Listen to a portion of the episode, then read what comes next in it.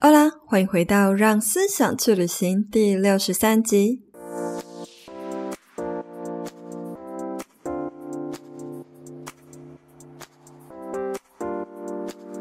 在这个资讯泛滥的时代，你是否也和我一样感受到一股不安、焦虑、波动的能量呢？而身在这个世代的我们，又该如何专注在自己，不被外界的这波能量所干扰？许多听众都反映非常喜欢灵性思维的单元。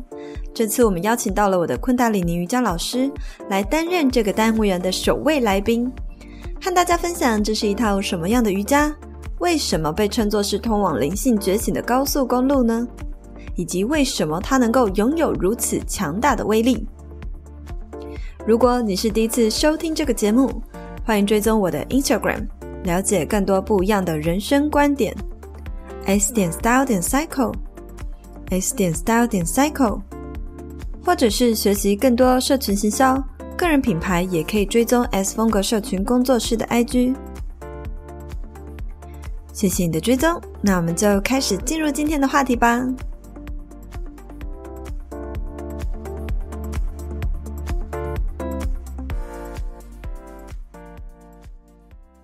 Hello，线上的听众，大家好，欢迎回来，让思想去旅行。今天很特别，因为今天呢是我们的灵性单元呢邀请的第一个来宾。然后呢，他呢就是我的瑜伽老师。就是之前如果你们有 follow 我的 Instagram，应该就会看到我的现实动态，就知道说，哎，我现在有在练习一个类型的瑜伽，可能大家不是很熟悉，叫做昆达里尼。那在今天的节目呢，我就邀请到我的老师，他叫做芊芊老师。那什么是昆达里尼？对于灵性提升和觉醒有什么样的帮助？或者是说，在生活中呢，我们要怎么样放下恐惧，活出属于自己真正的灵性生活？在今天的节目都会为你们解答。然后在最后呢，我们有回复就是听众的 Q&A，就是有蛮多人投稿来询问我关于对于冥想的疑惑。那在今天的节目最后呢，都会一次的为你们大家解答哦。那我们就欢迎芊芊老师，Hello。Hello，大家好。现在呢，就是一个昆达里尼老师，然后同时呢，我也是一个全职妈妈。然后我的家人，我又跟我老公一起创业开那个音响代购公司，所以我就莫名其妙变成一个斜杠的身份。然后，但是我觉得就是蛮享受的，对啊。然后我以前是在华航上班，大概服务了九年多吧。哇，那现在就是一边呃做这个瑜伽，然后一边还要顾老公的公司，还要一边 顾小孩，真的是非常的斜杠。好，那我想要问一下老师，其实你以前在空服员，就是在华航工作了九年。这个工作其实一般来讲，算是不管是从以前到现在，应该都是女孩子们都很很想要进去的行业。而且华航不好考诶，像是这样子的工作，当初是怎么样进去的？然后以及为什么会想要放弃这份工作呢？而且薪水应该也还不错吧？因为我就是大四下我就开始工作，所以我本来是在科技公司上班，但是我就每天就是。不知道他们在干嘛。嗯，然后后来有一天，我的好朋友，我的好朋友呢，他就想要考航空公司，然后他就约我陪他一起去。他觉得有人陪他一起壮胆，所以我就跟他一起去。然后我们就准备了一个月，然后我根本就不会 化妆，我也不会绑头发。然后就是他来我家啊，然后帮我化妆，然后帮我梳那个包包头，有没有？本来对空姐没有那种渴望，是因为我的好朋友他。很想要考上，那我们两个就一起准备，然后在那个过程中也觉得，哎，也蛮好的，就是给自己一个比较宽广的路。意外的，就是我自己也蛮惊讶的，因为我其实我在面试的过程，很多人都是你会同时跟五个人一起面试，然后他们就会讲他的准备，然后就可以听得出来，他们就是有上过航空补习班的那种。哦，就是很专业，有受过训练哦。他就会 说，比如我有一个我印象，他说：“哦，我从国中就开始准备为这个工作准备。嗯 ”太夸张了，嗯。然后就只有一个，你很像是误闯什么森林的小羔羊、小兔子这样。对对对对对，我就是只有回答我自己想要说的东西，那可能就是也是蛮幸运，因为其实我那一年是录取率蛮低的。诶然后老师就这样上了，对，我就这样考上，然后进入了另一个园地。那当时刚进去这份工作的时候，你是抱持着什么样心情呢？是觉得也也充满期待，就是哎，刚进去也就觉得说蛮符合自己想象那样子的职业吗？哎，没有，一进去以后就觉得 哇，跟我同学跟我聊天讨论的完全不一样，就是怎么说怎么说，他完全就是一个劳工朋友的工作，我们的时间作息很不固定嘛。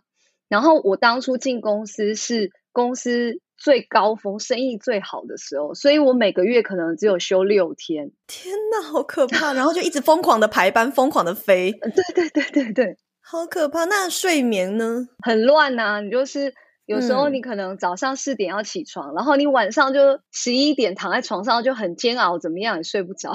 所以你完全没有享受到说，就是有很多空姐他们是很享受说这样飞来飞去啊，然后去不同国家玩啊的那种感觉。哦，我觉得当然有，但是因为就是我刚刚说那时候公司生意很好，嗯、所以我可能飞去旧金山只停二十四小时。哦，你等于是降落又要再走了吧？对对，所以就是你出门就是大概是可能拿个竹签，然后撑着一个眼皮，然后在那边逛街的感觉。哦，笑！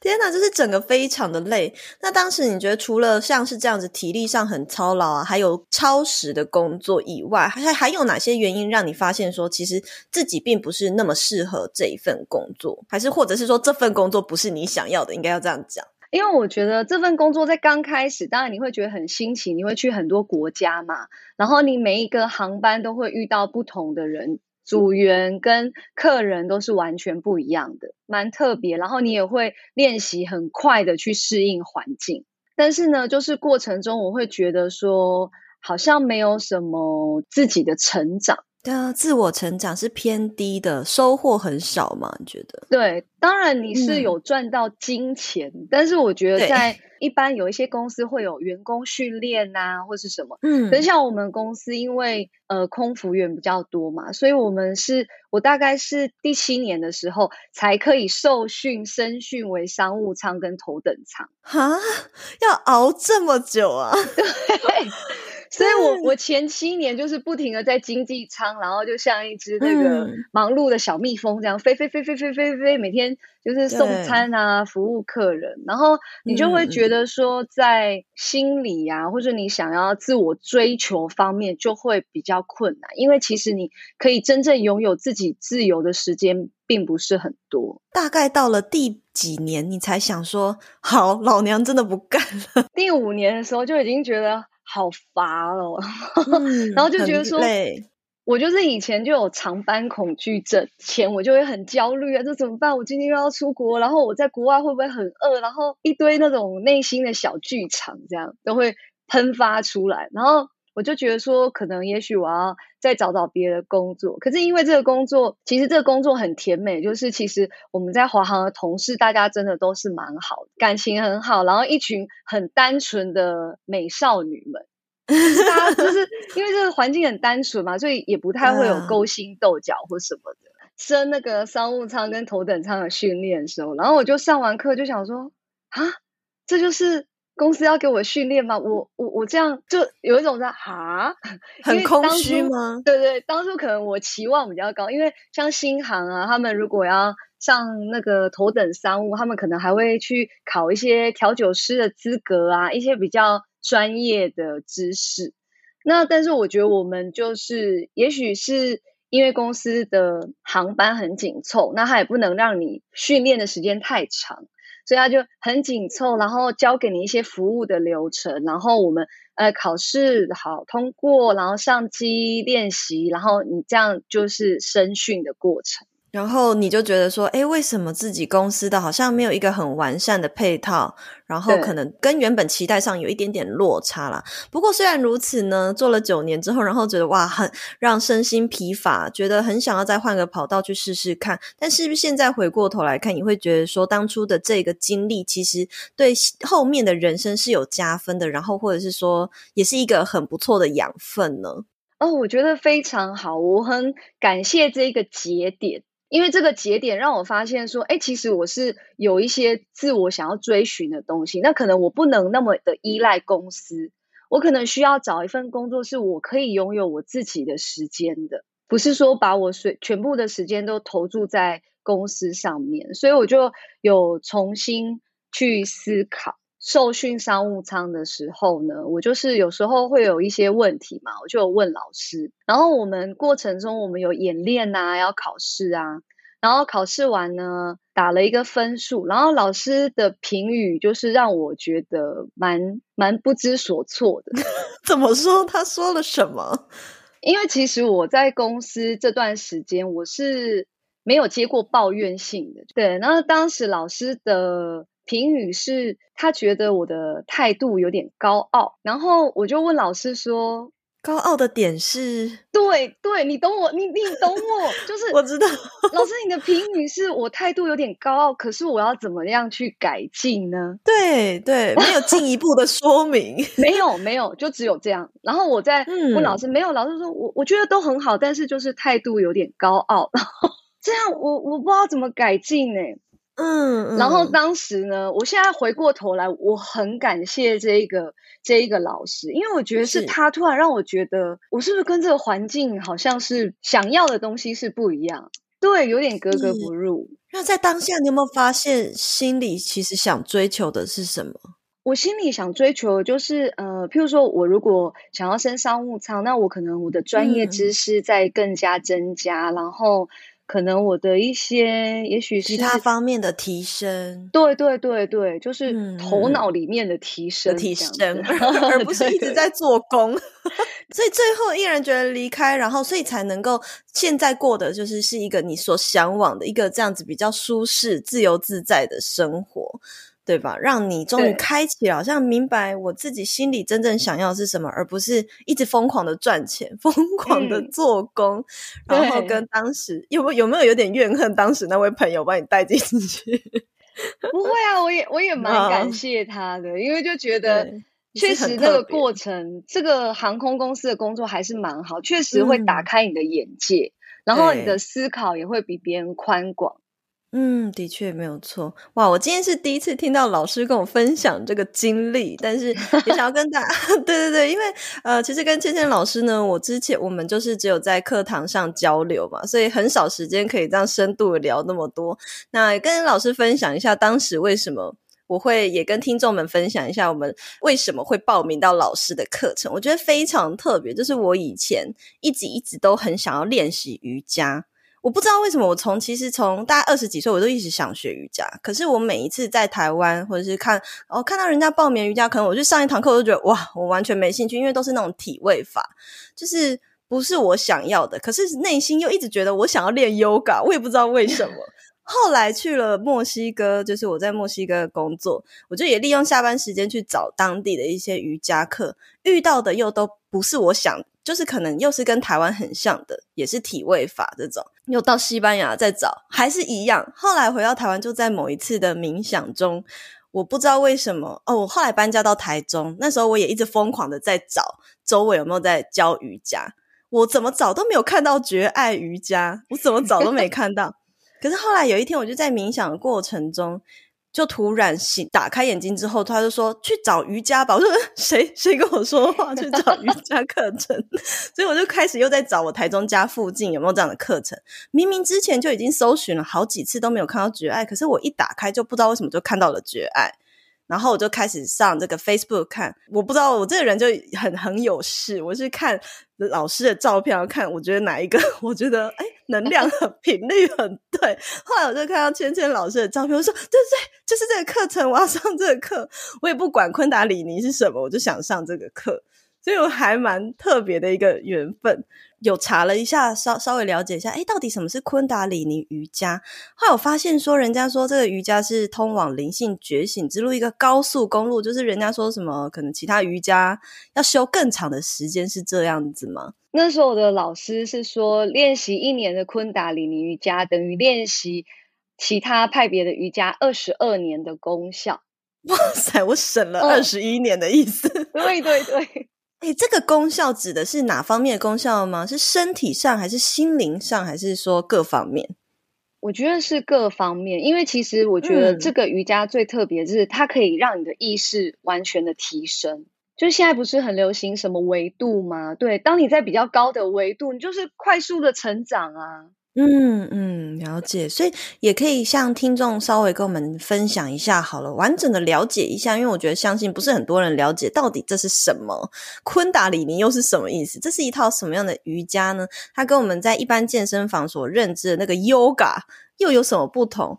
为什么我就是我们其实上课大部分时间都是那种盘腿静态，蛮静态，看起来没在做什么动作，嗯、可是却可以省下二十一年的功力呢来练习这样子。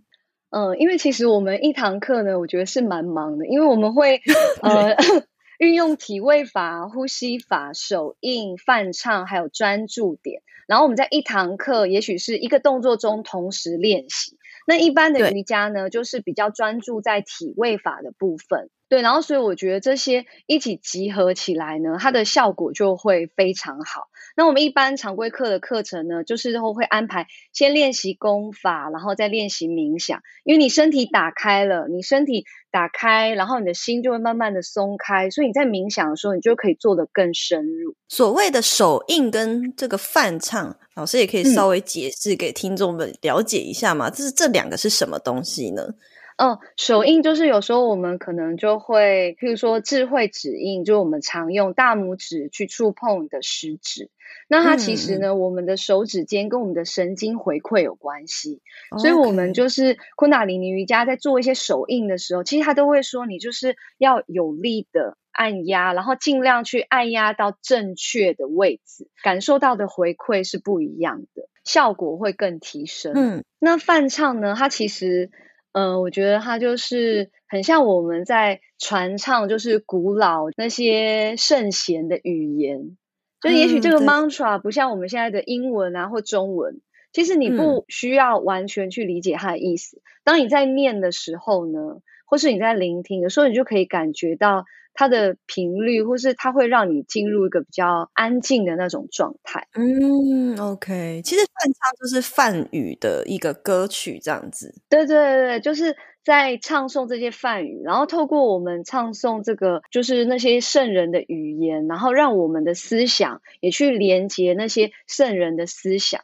所以其实我们跟他们是并不是分离的。对，我们是合一的，就是我我觉得昆达里尼瑜伽有一个很重要，就是神性就在我们之内，你不需要向外去探寻。嗯，这其实我很喜欢的一个说法，因为常常就是我是一个很很接受，就是各种宗教，就我没有任信任何的宗教，可是我会去庙，我也会去教堂，就是我认为所有的神其实他们都是一样的，他只是。在不同国家有不同的神像，那当时我就是一直有这样的想法。后来就是接触到就是觉爱瑜伽之后，就是跟那个 老师唐老师聊天，他就也讲了一样，他说其实真正的教堂就在我们的心里面。然后我就觉得哇，我是喜欢这种说法的，所以我就觉得、嗯、呃，其实修行瑜伽就是有一点是像修炼我们的内在这样子，就开启了我开始了解说哦，为什么我会有一个很强大的吸引力，很想要来学习。对，那你觉得就像现在我像我自己是创作者嘛，所以我每天都在呃看这么多的资讯，所以我在修行休息这个之后，我就觉得好像真的对于我的情绪比较能够平稳。以前看太多东西就很容易焦虑，很容易烦。对，那为什么是练习这个瑜伽会比较容易让情绪平稳呢？哦，这个其实我们昆达里瑜伽是有十个身体嘛，然后所以你就是。有里面有中性心智，然后有正向心智、负向心智。那有时候我们比较负向心智的时候，嗯、你就会比较容易沮丧啊、焦虑啊、恐惧啊。对，那我们就是在锻炼的时候呢，这些正向心智跟负向心智都是很重要。只是我们在锻炼昆达里尼瑜伽会提升你的中性心智。嗯、那中性心智就是让你看待事物是没有评判的。比如说，你对一个事情，譬如说，你看到一个资讯啊，也许你看到有一个人的篇文章，那你就是没有评判，没有觉得它好或不好，对，它就是只是一个状态，只是一个文章而已，所以你就不容易去呃，让你的脑袋啊，或是让你的身体啊，耗费很多能量在那些呃好或不好那些二元性之间的拉扯，我觉得就减少很多。对，就是因为这些二元性，会让我们的情绪总是起起伏伏。而且我觉得，就像老师你讲的很，我觉得这个东西对我们来说，一定是会开创更大的丰盛。当你消除了这些评断跟评判的时候，我们以前可能从像我现在，我真的今天早上在讲这个的时候，我后来当下没有感觉，但是我后来刚上完课，我就想一想，我好像就是有差，因为我以前可能就是如果收到一些邀约。我会可能下意识的就先对这个人评断，就是我觉得他不是一个很好的合作机会，然后就下意识不看这封信或不理他，无视这一切，或者是如果我下意识的评断，比如说有诶有人私讯我，感觉好像很不礼貌，我就觉得这个人怎么这样？可是我现在练习瑜伽之后，然后我就对任何事情我比较不会有，可能一开始我以前看到这样的话语，我是会生气的，但现在我不会生气，我会回复他。后来他在回复我的时候，其实非常有礼貌。我就觉得，哦，原来我以前都是先下意识把人家定义成不好的人，现在开始有了这个中性心智之后，原来跟各种合作机会都是可能的，都只是我们从表面上可能觉得人家不好，然后你就拒绝了这些机会，或是拒绝人千里之外。对，然后所以就心变得比较开。对，没错，没错。所以很多人说练昆达里瑜伽会让你丰盛，然后会显化力很强。其实我觉得跟这个中性心智也很有关系，因为你是中性看待任何的机会、任何的人事物，那你是不是就突破了你的框架？对，就是这种感觉。对，然后所以他人家才会说这是一个高速公路，因为你是从意识上快速的提升。嗯对，我觉得真的很有趣，所以就要持续的练习这样子。其实，即使是我们现在那种很大国外很大的老师啊，或是我们的培训师，其实他们都还是会专注在每天平日的练习。我的老师他就会说：“哦，我跟你说，我如果没有练习的话，本身我就是一个疯婆子。” 但是他若没练的话，就是疯婆子。他就说。可是，如果我有练习的话，我就可以一直维持在这个高频的状态。嗯，OK，嗯，所以就连大师级的人每天都要练呢，那我就不能够 懈怠。而且我看老师，你好像每天早上四点还是五点就起来练习，这是有什么特别的原因吗？为什么要在这个时间而不选择可能六点、七点比较可以睡饱一点这样子？其实我们昆达里瑜伽就是说。呃，早上的四点到七点是甘露时刻，嗯，这三个小时呢，就是你的练习呢会放大十倍。哇塞！所以包含冥想跟前面的暖身功法那些都是，就是可能你在这个时刻练习二点五小时，这二点五小时放大十倍就是二十五小时，所以你整天都是在那一个很高频、很棒的能量下。嗯，所以是真的有差的。好，老师以后开一个四点的课好了。哦，好好，我尝试。开玩笑的，开玩笑。然后我我个人的感受是，我的生活也是全职妈妈嘛，四点到七点，小孩还睡得很熟。对，那就更好，更适合你。对，然后而且其实就是昆达里尼瑜伽就有说咕噜嘛，咕噜就是上师的意思。那其实咕噜也是黑暗到光明。那这个甘露时刻四点到七点，就是从黑暗到光明。所以我每天在练习的时候，哦，我自己都会起鸡皮疙瘩。当我开始练习的时候，我是看到星空，然后可能当我练习到一半，我开始觉得天色慢慢变亮了。然后到我可能冥想的时候，日出就出来了。是是，所以那个眼前的变化也很大。对，所以你就会在这一天之中，你会觉得说，哦，黑暗到光明，光明到黑暗，它其实就只是一个交替的转换。所以不管你在黑暗的时候，嗯，你不需要害怕，因为即将就会光明。那你在光明的时候呢，也不用觉得说啊，我现在这样会觉得我一直在这很高，没有关系啊，就是在黑暗就又会在光明。所以这是持续稳定的变动，这样子。哇，只是一个瑜伽练习，就听起来有很大的智慧在里面。这个刚刚讲这段黑暗光明，其实在我们日常生活中也都是一样的，因为我们常常也会经历一些低潮啊。嗯、但是万事万物都是有它的那个周期在嘛，低潮结束就会随之而来就是好事的发生。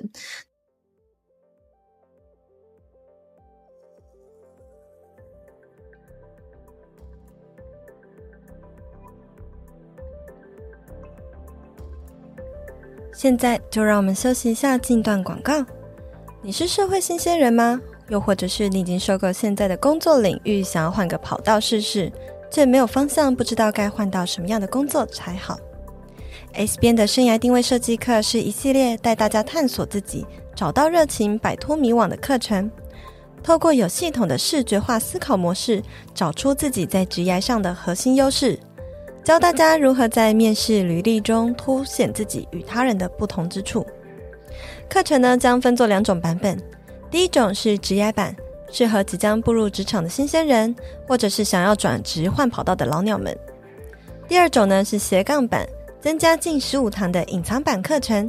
适合想要在下班时间利用社群打造个人品牌、迈向斜杠之路的你。里头将公开 SBN IG 顾问直播是如何运用定位图设计出来的哦。如果你想要了解更多，欢迎点击资讯栏的链接，或者是追踪我的 Instagram s 点 style 点 cycle s 点 style 点 cycle。好啦，谢谢你的支持，那接下来我们就继续回到节目里收听吧。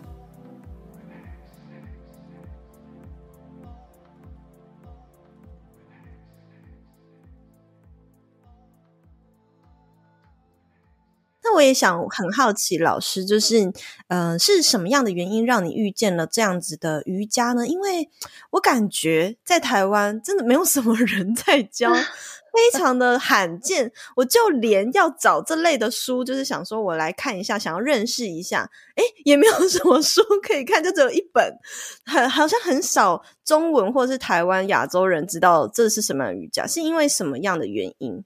或者是说是因为历经了什么样灵性觉醒的小故事呢？我一开始就是在呃脸书看到我有个朋友分享，有个老师在教玛雅历，哦、那玛雅历就是十三月亮历嘛，然后我就觉得哎蛮有趣，我就去上。然后这个历法呢，他的想法就是我就是你，你就是我，嗯，合一的概念。对。然后呢，我上完这个课就觉得哎很喜欢啊，然后我很喜欢用这个。用这个立法的一些想法来用这些图腾来过生活，然后后来我就渐渐发现，哎，老师有开瑜伽课，哎，然后我就想说，好啊，我去上上看。可是老师在台北，所以我是坐高铁去台北上课的，特地从台中，哇塞！然后我每次啊去上课的时候，我就告诉我自己，因为我不是坐高铁嘛，其实我高铁来回的钱比我上课的课堂的。学费还要贵，还要贵真的。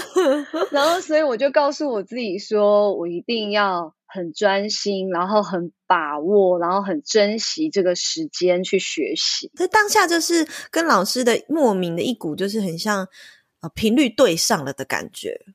对。然后，而且我在第一堂课的时候，那个时候老师我们不是有泛唱那些音乐吗？对。老师一放音乐，我就开始一直流眼泪。嗯嗯，为什么呢？我也不知道哎、欸。然后，而且那个眼泪好多好多，就是那种喷出来，你没办法停止。嗯、然后后来我有问老师，嗯、老师就说，可能你的灵魂的某一个部分被触动。对，就可能也像老师你说的，就是被清理那个情绪的感觉。对对对，也有可能。对。其实我在上完的第一堂课，我有跟你分享，就是嗯，那时候只是去好像是体验吧，还是什么，就是单堂第一堂课的时候，我就也冥想完回家，不是睡了一个大午觉。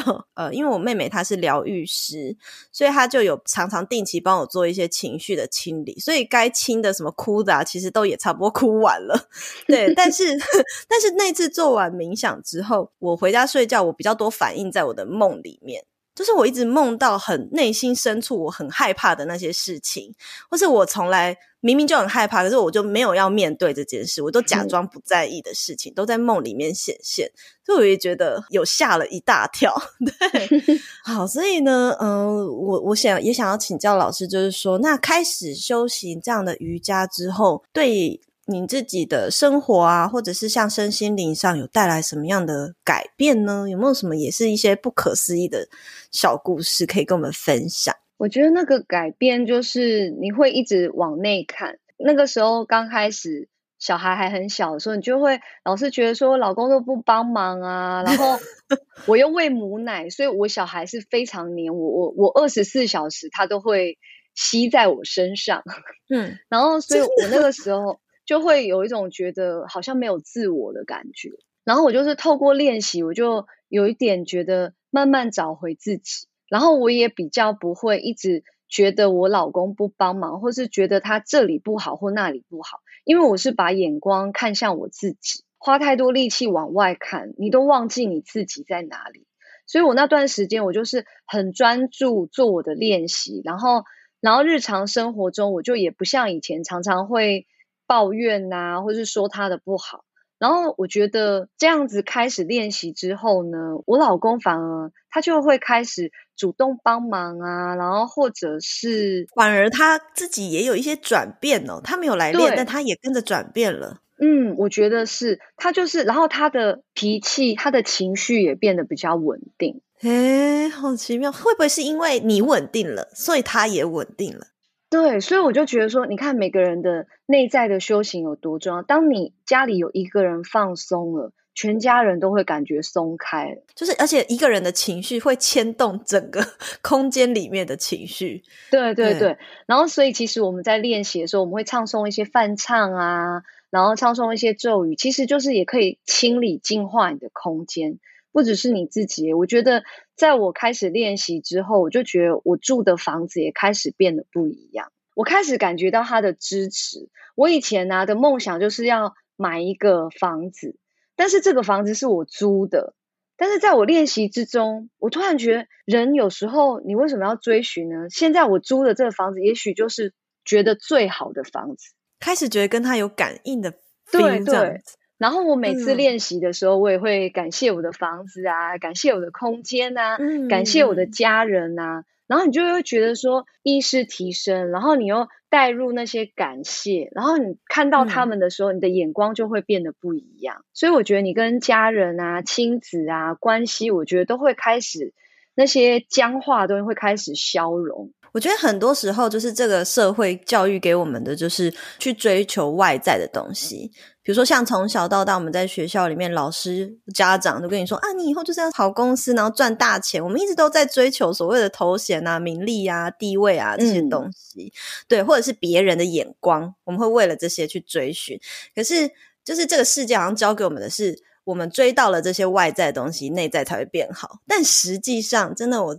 到现在我都觉得是是内在变好，外在才会变好。内在是因，外在世界才是果。对对，思想是因，行动是果啊。然后，而且我觉得，因为我也有在做一些投资嘛，我觉得做瑜伽、嗯嗯、做库纳里尼瑜伽，就是会让你的心性很稳定。我觉得对于投资非常有帮助。诶，有帮助的点是因为你它让你清晰的判别，还是说无形之中有一个力量给你带来很多好运呢？因为我一直持续在练习嘛，然后之前不是有呃疫情，不是有股市往下掉很深的时候 吗？没错。然后我一张股票都没有卖，因为我就是觉得说，就是内在有一个很稳定的力量告诉你说，这只是一个短暂的过程，之后还是会变。所以就会让你更加的稳定，而不会跟有一些人可能他们在投资一样，觉得很紧张，所以就脱手，结果没想到赔很大这样。对啊，我觉得投资就是也是一种心理学，你没有办法对抗你那个焦虑的话，你很容易就是会变成是人家割韭菜的对象。是，那为什么说后来老师会想要开始，就是练习这么久之后，会想要开始去教学呢？我不是去台北上完课很有感应嘛，然后我就有跟我台中的那个芳香瑜伽的老师聊天，他就说，因为他以前也有练过昆达，他就说你那么相应，你就去上教培，去上最正统的，不一样吗？教培跟一般我们在练习的会不太一样吗？呃，教培可能就更深入。我就是没有想太多，我老是这样说，我就想说，哦，好吧，那我就抽个时间，所以我就是光速的就去参加了教培。是，就是觉得，哎，感觉对了啊，那就往那边走，好臣服哦，超臣服的。对啊，我本来其实，在那个当下，本来那个节点，我是想要去上一般两百小时的瑜伽的教培。对对对，对，那就是意外的接触昆达里瑜伽，我觉得。它实在太棒，就是像你说的，外面的资讯很少啊。我要如何深入的探索，然后又是最正统的，对。然后我就想说，好吧，那我就自己先下去教培吧。真的，真的很难找到，网络上资讯有够少的。而且我觉得，在修行这类型的灵性瑜伽，我们都也会害怕遇到不好的老师，因为你也不知道说。会不会有人是乱教啊，或者是他给你的观念是错误的？因为很容易不小心过度投入，最后变成是一个呃另类的依赖，这样也不好。去教培后就更想要分享，因为你就觉得说天啊，这东西真的很棒啊，而且它是非常科学的。因为其实我自己是念生命科学的，我就是觉得有些东西还是要有一些科学的辅助嘛。很多大老师都是心理咨商师啊，然后他们都是呃，可能会是什么医学系啊，当医生的，你就会觉得说，其实有这些科学家的们的那些辅助跟经验，你就会觉得说，嗯，这个的效果不是来自于魔法，是来自于你每天或是你愿意和你自己在一起，然后愿意好好做你的锻炼的练习，然后你就可以享受到这些成果。我记得老师你有说过，我们有一个冥想叫 Kirtan Kriya 吗？对对对，它就是可以协助，就是在美国你说有可以协助这治什么老人痴呆？对对对，就是美国的阿兹海默症协会，它就是有把这个 Kirtan Kriya 的那个方法呢写进去里面，然后因为它是可以很快速的清理你的潜意识，嗯、然后可以让你的情绪稳定，就是有蛮多功效，嗯、而且它。其实就像我说的，我们库纳里瑜伽一堂课是很忙，他他这个科特库雅是边泛唱边做手印，然后你还要搭配响那个咒音、气音，对，有有大声沙塔南嘛，然后变成沙他他他，然后你还要变静音，对，对，然后所以你的意识啊，你的耳朵、你的手啊，然后你的嘴巴啊，都是很忙碌，然后当然它当然是可以让你。免于阿兹海默症啊，对不对？如果对于年轻人来 说，因为你要动脑的，对对对。而且的确，我我在另外一个节目刚好有分享到，就是这个冥想。我做做完这个冥想，是我。我当下也有跟老师分享，我第一次看到那么多东西。我后来想一想，这些画面到底什么意思？我觉得它带有一些生生不息的意思吧。就是我会看到一个花苞一直在开，一直在开，一直在开，然后又看到就是大象还是什么，就是大的动物在草原上奔跑。嗯、后来看一看，又看到一个种子，然后变成大树。我就突然摸那个树皮之后，我就莫名的被吸到。星空上面这样飘着，所以前面就是老师那天你有说，你看到我在冥想，我一直在皱眉头，因为，因为我的眉心太痒了，我第一次有眉心转到不行的那种感觉，然后又觉得我怎么看到那么多东西，到底是不是我自己想象的？所以我那时候就有一点皱眉头。后来我就觉得不行，我就觉得当做享受好了，放松之后就飘在那个星空里面的感觉就很舒服。然后那一天做完，我也一整天都感觉到就是非常非常的喜悦，就感觉好像很多负面的情绪都被清理掉。我也我也常常就是，如果我今天在担心什么事情或担心什么东西卖不好，我就随便打开老师的一个影片，然后开始做冥想，好像每次冥想完的我都会有一个好事情发生。那也想要问问老师说，诶，其实。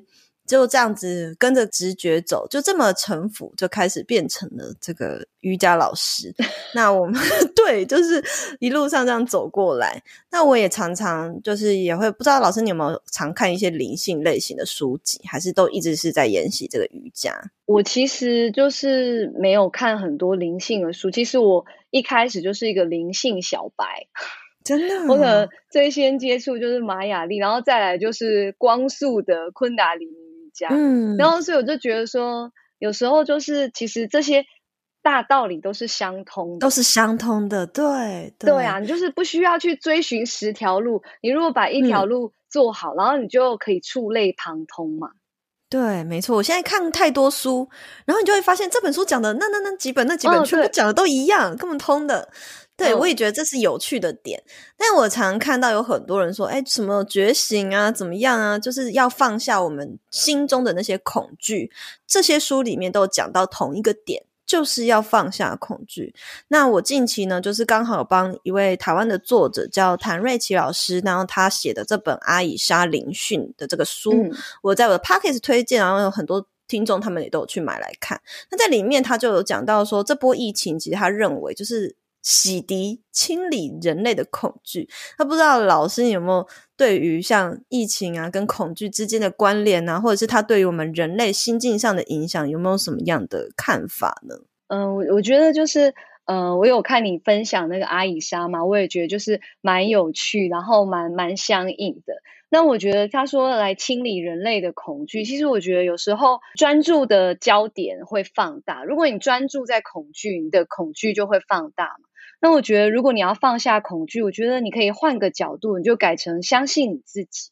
反而不要说我要放下恐惧，你越想放下，它就越变越大，嗯、这样子。对啊，我就是觉得你就可以改成你，你相信自己。当你够相信自己的时候，你就不会有那么多恐惧跟害怕。嗯嗯，因为其实很多的恐惧是来自于你对你自己的不确信，你不相信你自己可以做到，嗯、或是你不相信你自己可以面对这些挑战。然后，如果你愿意够相信你自己的话，来到你面前的一切，你都会觉得说：“我相信我自己有能力可以做好。嗯”对，我觉得那个改变就会不一样。因为我常常就是也很多学生会，因为我们在做创作者嘛，很多学生都会问我说，为什么我每次要做些什么活动，或是做些什么新企划要曝光的时候，我好像都不会紧张。听完这番话，我就觉得是因为我够相信自己，我就觉得我自己就是可以做好啊，有什么好怕？只是别人很害怕的时候，我反而不解这件事情有什么好害怕。恐惧就是来自于对自己的不自信。或是不相信自己这样子，那像昆达里尼瑜伽，它对于呃解开我们的恐惧啊，或者是清理这些负面的能量，有有什么样的帮助吗？呃，当我们有时候可能在做冥想的时候，你可能不一定你每次冥想都是那么甜美，可能你有时候冥想你会觉得很愤怒啊，或者有很多情绪想要喷出来啊。然后其实那就是一个清理的过程，因为我觉得我们现代人都对自己太严格，你就会 不允不允许自己沮丧，不允许自己难过，对，不允许自己做错事，这样子多给自己一点爱，一点耐心嘛。就是你在冥想中，然后有这个过程，你就去享受它。因为它不会是永远的。像我刚开始练习的时候，我就脾气变得很暴躁。然后其实这个我有去回想，是因为我我其实是脾气很好的人，然后我很容易会压抑我自己的想法，嗯嗯、因为我就想要做一个圆滑、面面俱到的人。然后可是其实有时候是压抑我内心的想法。然后当那些想法就是我那些捆绑冲起来的时候，你就会人会变得很低谷。那个唐老师好像说法，就是我们的人的心就是很像大海，然后你那些压抑的情绪或者是负面能量，它就会沉到海底。那现在这个情况听起来就很像这些垃圾浮出 浮到水面。对啊，对啊，对啊，就像你有时候在、嗯、我最近在养鱼嘛，在清鱼缸的时候，在清底 沙的时候，就一堆你整缸都变成咖啡色，但是你还是要清啊，你不能因为它脏你就不清啊。嗯、这个清理的过程呢，慢慢的，因为我觉得。嗯，你要去接收新的东西，你必须要把一些旧的、不需要的、捆绑你的，你要先把它丢掉，这样你接收新的东西、新的意识层次就会很快。嗯，了解。我们要先清理，然后宇宙才会把好的东西、好的运气带给我们，这样子 我们才能够接收这些好东西。你持续的练习，就会在一个比较好的频率，然后那些清理就没有关系，嗯、慢慢清、慢慢清，之后就不会，之后就会稳定下来。看老师现在的频率都这么稳定，就是诶，在生活中也都很很，就是提升自己之后有很大的改变，这样，那会不会有觉得说在这条路上有点孤单？因为我自己在当初刚开始有一点这样觉醒的时候，或者是想要往内看，就是往内看，提升自己的那个层次之后，开始我就觉得说，哇，身边的人看我老公还是 看其他的朋友，就觉得为什么跟不上，就觉得有一些无力感。不知道老师有没有这样的经验过呢？或者是说会有？你觉得有什么建议？开始练习的时候，我都觉得为什么我老公啊都不练习？他如果 练习，他情绪不就会很稳定吗？对。然后后来我就觉得说，好像也不对，因为这样就会增加冲突。然后就想说，算了算了，嗯、我就把我自己活好就好。然后我就发现，哎，当我把自己活好以后，他就会发现哦，他他觉得说，哎。好像你听这些梵唱，好像然后他就开始也跟着唱了吗？对，然后我们家那些音响，他试音响居然会用会放我那些梵唱的音乐，你知道我有 多感动吗？太不可思议了，真的。而且一开始，其实我觉得男生不知道为什么，他们就是很排斥这种东西，对，排斥排斥，会排斥。一开始是排斥，嗯，在干嘛的感觉，对对对。对，后来他也慢慢接受了，这样，对，他就可以感觉到，哎，好像我因为练这个真的有变比较好，因为我就是。就说嘛，没有练习的时候是疯婆啊，所以我就是以前没有 练习的时候，可能照顾小孩，然后太累，然后我就会在那边发疯，然后或者是乱哭，就是做一些很奇怪、很歇斯底里的事。然后，但是你开始练习以后，你可能在冥想过程中，你就可以跟自己就是已经对话好了，然后才开始你的生活，所以他也会感受到这个不同。练习这个瑜伽之后，我我就也觉得说，对，我为什么要去逼他？那他的自由意志，就是听完你说，我就也觉得，我就自己走自己自己的路啊，把自己练习好就好了。然后果不其然，他也每每天我我也是工作，我就会放放这些 mantra 的歌嘛，然后 他自己也会开始在旁边唱。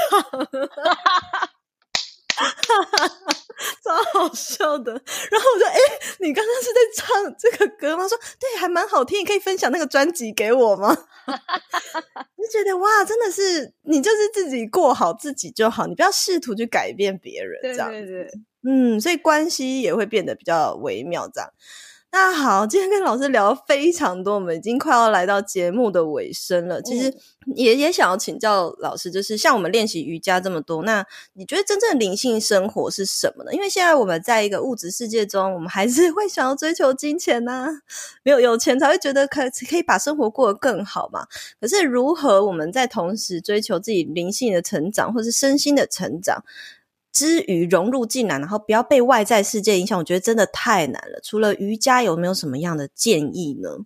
接近大自然也是很好、很有效的方法。可能如果我不方便出门，我觉得在家里种种花草啊，然后观察它们的生长，嗯、你就会觉得说，比如说这个花，它就是。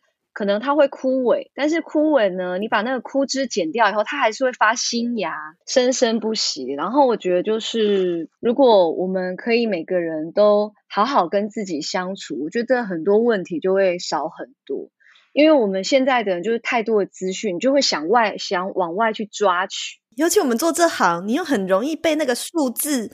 数字焦虑很严重哇！几个人按赞，怎么比昨天还少？几个人看，比昨天少。我现在不会啦，但是我说的是我身边的这些创作者朋友，他们就会很容易受这影响。嗯、我自己真的是完全不 care 这些东西，嗯，就是练习之后，你就会觉得说数字就是一个虚幻的东西，对，它都是假的。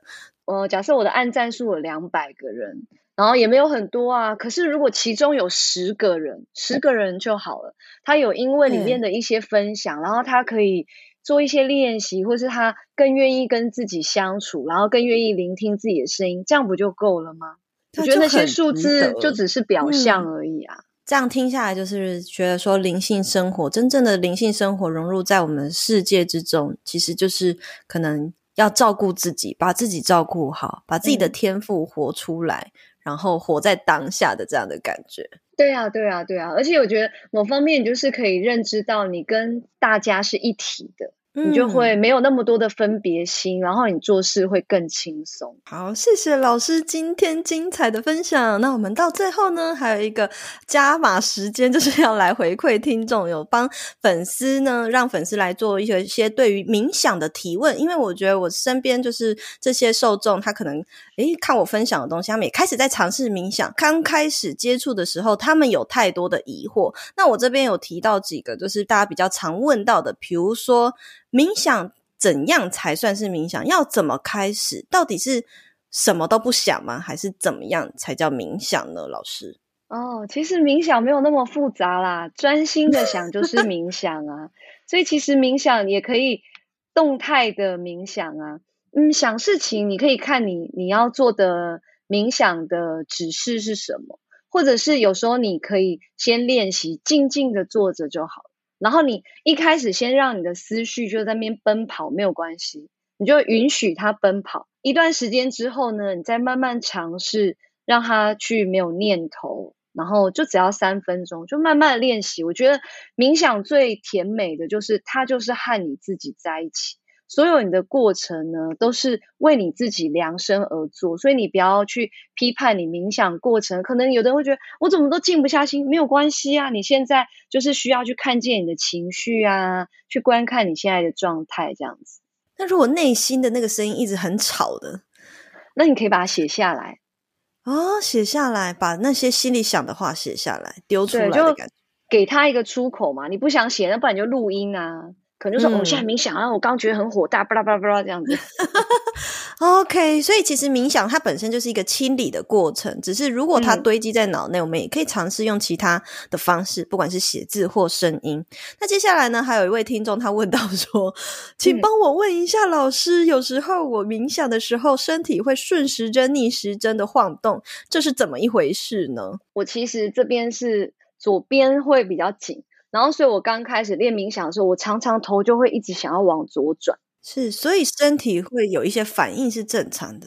对，它其实就是你身体在自己调整自己的能量啊，自己的状态啊，嗯、你就顺着它。你的身体跟你说想要顺时针转，你就顺时针转，你就不要去对抗它。嗯、对，因为有的人把它想的很恐怖。竟然有听众跟我说，会不会是有什么不好的东西入侵？哦，没有没有，所以为什么我们昆达里尼瑜伽都会先调频啊？唱诵保护咒，让你自己是平静，然后感觉到安全去练习，然后你就可以很安心面对你冥想之中的任何的反应，这样子。嗯嗯，有老师有说到这个保护咒，就是召唤这些上师来我们的空间保护我们，所以我们在冥想过程中是绝对安全的。有时候我有看到一张图，它是说。呃，因为我们的脉轮是由下往上，所以这个能量其实它是可能由下往上是螺旋状的，也有可能是因为这个能量往上之后，我们开始会有一个这样旋转嘛？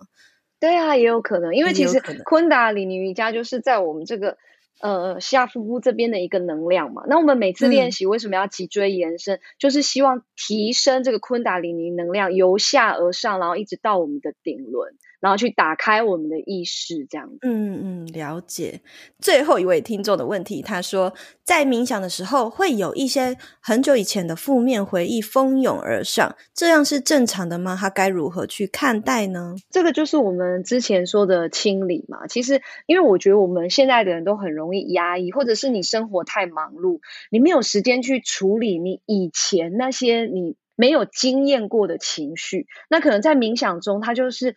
这个东西还是你是你很在意的，所以你可以把它对在潜意识，所以你可以把它写下来，就是当做一种清理呀、啊，然后或者是不要去抗拒。我觉得最主要就是你不要去抗拒这些，你不要觉得很害怕啊，怎么我冥想以后有这么多很负面的？跟没有关系啊，本来就有正面跟负面，这些都需要有。如果你太压抑的话，你也会觉得活得很痛苦。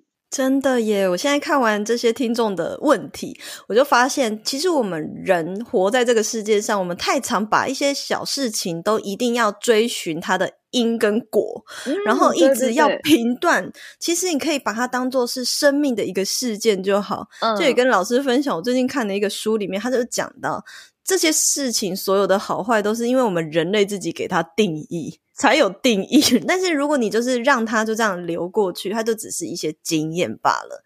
所以呢，冥想呢，就是在让大家练习。中性心智，对，这时候中性心智就很可贵，很重要。你每一个练习，每一个东西都是一个礼物，没有什么好或坏。嗯，没有错。谢谢老师为我们的解答。那当然啦，最后，呃，我相信大家听完这一集呢，也一定会对昆达里尼瑜伽非常的有兴趣。那如果呃我们的听众想要跟您报名，就是你的瑜伽课的话，要在哪里找到你呢？追踪我的粉丝页是芊芊 Tage Kavalia Car，就是呃，我在 写在贴文下嘛？这个资讯呢，我会再帮大家附上这个连接到我们的这个这一集的资讯栏，然后也会分享到我的现实动态。那老师的课程现在还可以报名吗？就是也要透过粉钻，对不对？对，可以哦。我现在的课程，因为我这期呢是做活力与健康，就是想要提升大家的免疫力、防疫的能力。对，防疫的 特别课程。然后 这个课程呢，现在还已经在进行中。那但是课程每周呢的直播都会有录影，然后放在那个脸书的私密社团，所以随时大家都可以报名哦，欢迎参加。就算没有跟上直播，欢迎大家来当我的同学。就算没有直播，也是有影片可以在社团里面看的。好，那今天就谢谢老师的分享，我们就跟听众说个拜拜吧，拜拜，拜拜。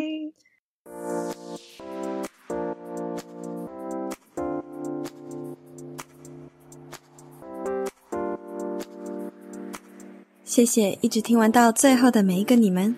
喜欢这类的内容，记得按下订阅追踪，都是支持我继续创作的动力来源哦。欢迎大家可以追踪我的 Instagram s 点 style 点 cycle s 点 style 点 cycle，或是私讯我和我分享你对这集内容的观点和看法，我都会很乐意回复大家的哦。